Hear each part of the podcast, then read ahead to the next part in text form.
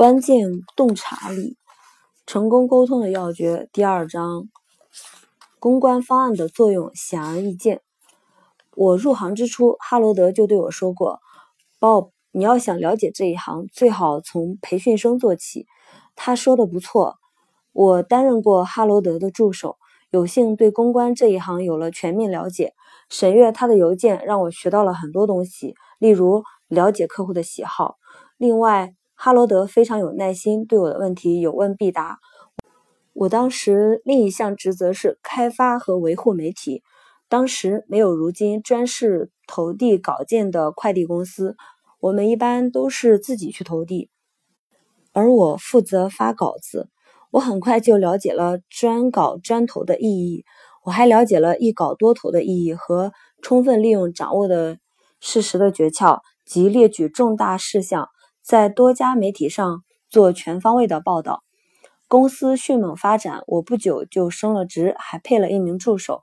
这里有一个有趣的插曲：我最初的助手是玛丽，她后来与彼得、保罗组建了一个乐队，并一举成名。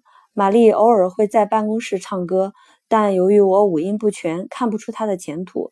她离开博雅，和彼得、保罗在格林尼治村的。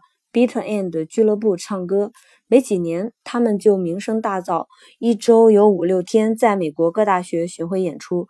当时首屈一指的《展望》杂志还派了一名记者跟踪报道。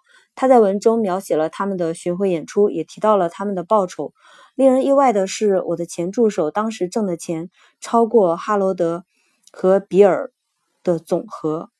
不久，我接到第一个广告业务，推广油封式。悬塞阀，别说没见过这玩意儿，我听都没听过。但埋头看了公司的宣传资料后，我很快了解到，许多从事这一行的企业和人都能从中受益。我写了数十篇特写，油封式悬塞阀在食品行业中的用途，油封式悬塞阀在造纸业中的用途，用途在化工业中的用途，在石油工业中的用途等等。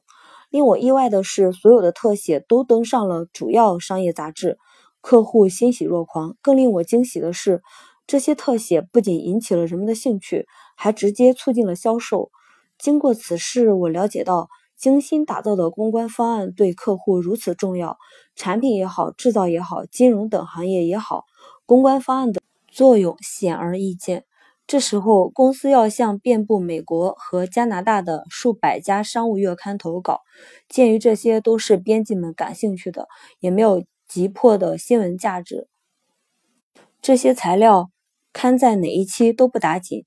而我们投的都是一流媒体，于是我建议从现在起，我们把稿子都投给二流媒体，迟到几天也无甚要紧。